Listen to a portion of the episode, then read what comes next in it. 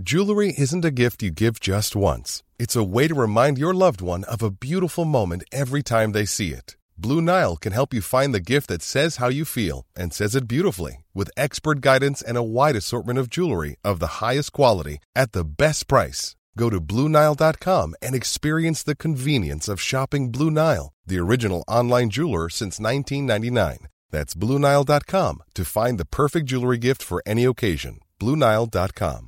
Hey, it's Ryan Reynolds, and I'm here with Keith, co star of my upcoming film, If, only in theaters, May 17th. Do you want to tell people the big news? All right, I'll do it. Sign up now and you'll get unlimited for $15 a month in six months of Paramount Plus Essential Plan on us. Mintmobile.com slash switch. Upfront payment of $45 equivalent to $15 per month. Unlimited over 40 gigabytes per month. Face lower speeds. Videos at 480p. Active Mint customers by 531.24 get six months of Paramount Plus Essential Plan. Auto renews after six months. Offer ends May 31st, 2024. Separate Paramount Plus registration required. Terms and conditions apply if rated PG.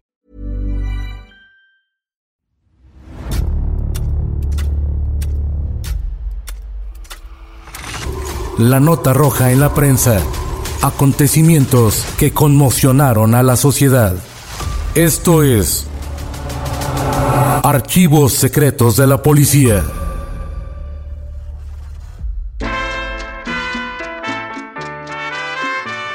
Una tarde de 1952, Samuel Birch Nimat recibió una misteriosa llamada telefónica y salió de su negocio con rumbo desconocido. Horas más tarde, fue hallado casi decapitado a puñaladas. Esta es la historia del comerciante degollado. El comerciante de origen sirio-libanés, quien tuvo por nombre Samuel Birch Nimat, tenía una tienda de ropa llamada La Nueva París, en la calle de Honduras, número 71, en pleno centro histórico de la Ciudad de México. Un local que ponía al alcance de sus clientes los modelos de la moda reinante, pantalones, blusas, camisas, sacos, sombreros y hasta mascadas de las que usaban en aquella época las estrellas de Hollywood como James Dean, Marlon Brando, Marilyn Monroe, entre otros. La década de los 50 fue una de prosperidad en la que cualquier ciudadano de clase media podía acceder al último grito de la moda, y donde también arribaron al país varios extranjeros que decidieron quedarse a hacer vida en México. Samuel Birch Nimat fue uno de ellos, un hombre que encontró en nuestro país el lugar idóneo para instalarse y hacer prosperar sus negocios. Estos le dieron ingresos para adquirir tres propiedades, una en Cuernavaca y otra en Acapulco, donde solía pasar los fines de semana o días festivos. Su tercer domicilio lo tuvo en el Distrito Federal, el cual le facilitaba abrir y atender su tienda vanguardista entre semana en el corazón de la capital. La mayoría de veces el infortunio no suele anunciarse, aparece de golpe, ocasionando la desgracia en las vidas de las personas otras cuantas, se aproxima con sigilo y se vuelve una sombra para la víctima, quien a pesar de saberse en peligro, le gusta deambular al borde del abismo. La tarde del 4 de agosto todo parecía ir normal hasta que el comerciante Samuel Birch recibió una llamada telefónica alrededor de las 16 horas. Apenas cruzó algunas palabras con su interlocutor, se mostró preocupado Así que en cuanto colgó, dio instrucciones a sus empleados para que se hicieran cargo del negocio, porque él ya no iba a regresar. Tomó su gabardina, su sombrero y abandonó el almacén a bordo de su lujoso Cadillac azul, convertible con placas del estado de Morelos.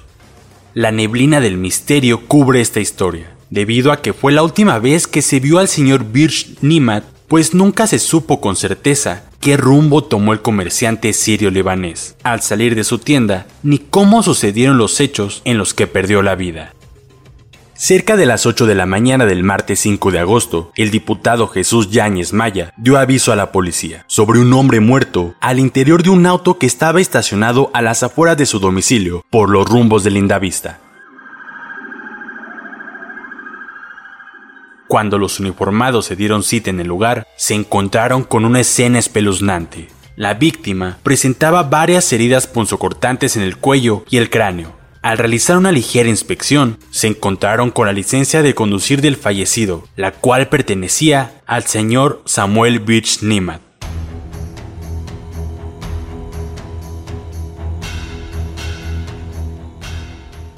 La noticia del suceso llegó hasta la redacción de la prensa, donde el reportero Luis Márquez se trasladó de inmediato hasta el norte de la ciudad para recopilar los pormenores del terrible asesinato. El panorama sobre la avenida Tenochtitlán, número 1730, en la colonia Lindavista, era impresionante. Debajo del asiento trasero del Cadillac yacía el cuerpo del comerciante Samuel Birch, y decenas de curiosos, así como elementos de la policía capitalina, atiborraron el lugar. El reportero de la prensa Luis Márquez entrevistó al testigo Jesús Yáñez, un diputado guanajuatense. Anoche llegué al filo de las nueve de la noche a mi casa y observé que estaba el Cadillac estacionado. Lo primero que pensé es que era una pareja de enamorados y no le di mayor importancia al asunto. Sin embargo, hoy por la mañana me asomé por la ventana de mi cuarto y vi que el auto seguía ahí. Entonces ya no me pareció tan normal. Así que me entró curiosidad y salí a asomarme. Mi sorpresa fue mayúscula cuando por una de las ventanillas observé al hombre que estaba tirado en la parte trasera y debajo del asiento. En su cabeza pude apreciar sangre. Entonces me di cuenta que se trataba de un crimen. Impresionado, no dudé en dar aviso pronto a la policía. Cuando el agente del Ministerio Público tuvo conocimiento del hallazgo, comisionó al licenciado Jiménez Vidal y un grupo de peritos en criminalística para realizar las inspecciones reglamentarias. Comprobó que las puertas del auto del señor Birch Nimat no tenían seguro. También se encontraron las llaves pegadas en el switch y en la parte trasera, debajo del asiento, el cadáver del comerciante con varias heridas sangrantes en la nuca y alrededor del cuello. Los peritos tomaron varias fotografías, recopilaron huellas dentro y fuera del auto y anotaron la posición en la que se encontraba el cuerpo y otros detalles. Posteriormente, fue el mismo licenciado Vidal quien procedió a trasladar el automóvil Cadillac a la decimotercera delegación de policía. El médico forense constató que el señor Samuel Birch tenía 15 heridas por arma punzocortante, varias de ellas alrededor del cuello, otras en el mentón, una en cada mano y cinco en la nuca. Esto pudo comprobar que el comerciante sirio-libanés trató de defenderse de la agresión, además de padecer momentos de gran angustia y terror por la hazaña con la que fue asesinado. También hallaron en la bolsa de su pantalón dos direcciones escritas por su puño y letra, que decían Doctora Rosal, Departamento 5, y la otra, Mérida número 204. Debido a los pocos rastros de sangre hallados en su auto, los agentes policíacos plantearon la hipótesis de que el señor Birch Nimat no había sido asesinado dentro de su coche, sino en otro lugar. Después, su cadáver fue colocado debajo del asiento trasero para tratar de ocultarlo y posteriormente abandonarlo en la colonia Lindavista. Otro testigo, quien no quiso dar su nombre, señaló que el mismo lunes 4 de agosto, él pasó por la calle de Tenochtitlán alrededor de las 19 horas y vio el Cadillac del comerciante sirio ya estacionado frente a la calle del diputado Yáñez Maya. Esto indicó que el señor Samuel Birch había sido asesinado entre las 16 y las 19 horas de ese lunes y su cuerpo encontrado al siguiente día cerca de las 8 horas.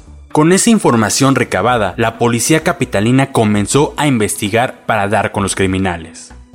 Un policía acudió a la calle de Mérida número 204 en la colonia Roma Norte, dirección encontrada entre las ropas de Birch Nimat, para dar con alguna pista certera que ayudara a resolver el sanguinario homicidio.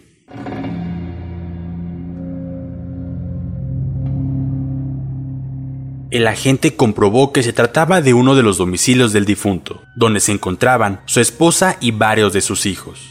Solo le dijo a los familiares que el señor Birch Nimat había tenido un problema en la delegación y quisieran favor de acompañarlo. Cuando la señora Esther Cohen y dos de sus hijos varones llegaron a la delegación, el licenciado Jiménez Vidal se encargó de darles la terrible noticia. En su declaración ante la agente del Ministerio Público, la señora Esther Cohen y sus hijos, Aarón, Cecilia, José, Elena, Graciela, Elías, Clara, Ruth, Raquel e Isaac, señalaron que su padre no tenía enemistades enconadas. El reportero Luis Márquez de la prensa, inducido por su sagacidad de investigador, compartió algunas hipótesis del crimen con la policía. La primera estimaba que Samuel Birch Nimat había sido asesinado en otro lugar y no en su auto, pues este solo fue utilizado para esconderlo debajo del asiento y abandonarlo al norte de la Ciudad de México. Otra decía que el móvil del crimen no se trataba de un robo, pues entre sus pertenencias, al señor Samuel Birch se le encontró su cartera con algunas monedas, billetes y su licencia de manejo, además de que no lo despojaron de su lujoso auto. Y la tercera, la cual cobró más fuerza entre la policía, fue que se trataba de alguna venganza de tipo pasional. El reportero señaló que necesariamente Birch Nimat llegó a algún lugar con alguien conocido. Después fue atacado, por lo cual trató de defenderse. Esto explica las heridas en las manos. Y después, ya muerto, fue subido al auto y su cadáver escondido debajo del asiento trasero. Las hipótesis fueron compartidas con los familiares. No obstante, estos negaron que el señor Samuel Birch tuviera algún amante o líos con otras mujeres afirmaron que su familiar no tenía deudas de ninguna índole, tampoco enemigos, por ello no se explicaban la forma tan salvaje en la que le arrancaron la vida.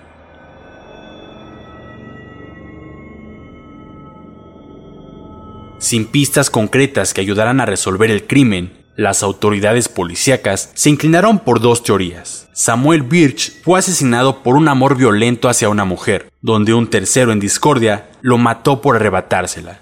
También surgió la idea de que se pudo tratar de una venganza relacionada con el juego, debido a que el sirio libanés acostumbraba a visitar casinos en compañía de sus amigos, donde apostaba fuertes cantidades de dinero jugando al póker.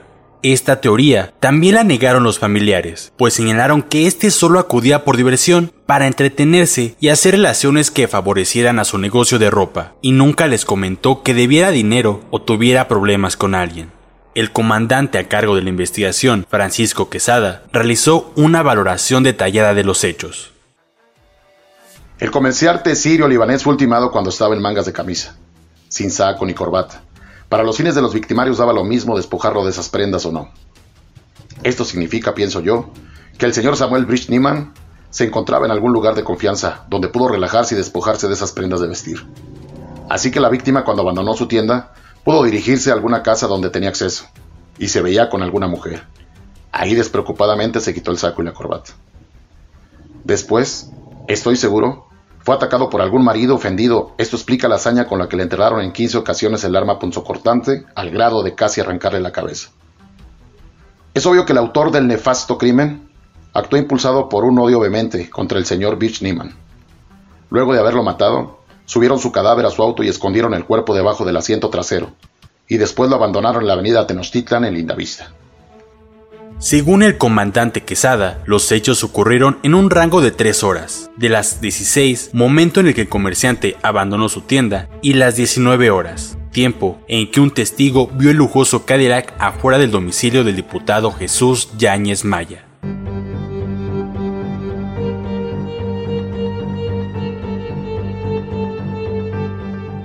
Pasaron los días, la policía capitalina y el servicio secreto, al no tener pistas contundentes, se portaron indiferentes y poco a poco abandonaron la investigación.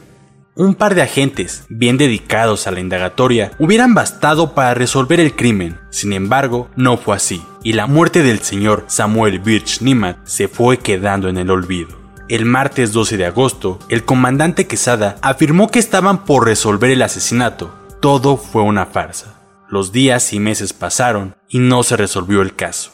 La muerte del sirio libanés Samuel Birch Nimat quedó envuelto por completo en el misterio. Nunca se supo quién le llamó aquella tarde del 4 de agosto a su tienda. No hubo final feliz, ni lo podía ver desde un principio, cuando el comerciante ya había sido asesinado con saña.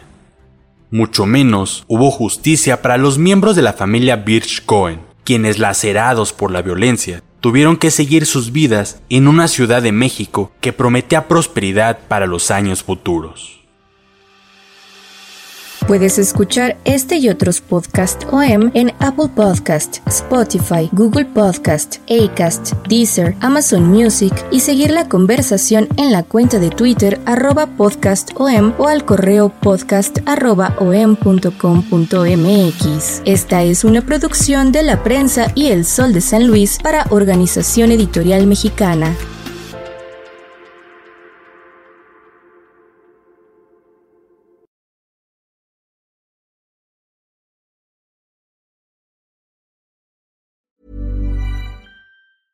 Planning for your next trip?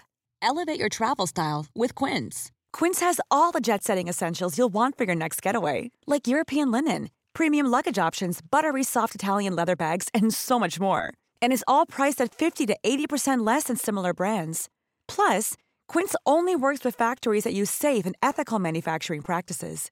Pack your bags with high-quality essentials you'll be wearing for vacations to come with Quince. Go to quince.com/pack for free shipping and 365-day returns. ¿Te preocupas por tu familia? Entonces, ¿por qué darles solo huevos ordinarios cuando pueden disfrutar de lo mejor? Eggland's Best, los únicos huevos con ese delicioso sabor fresco de granja, además de la mejor nutrición, como 6 veces más vitamina D, 10 veces más vitamina E y 25% menos de grasa saturada que los huevos regulares, además de muchos otros nutrientes importantes. Así que, dales los mejores huevos. Eggland's Best, mejor sabor, nutrición, mejores huevos.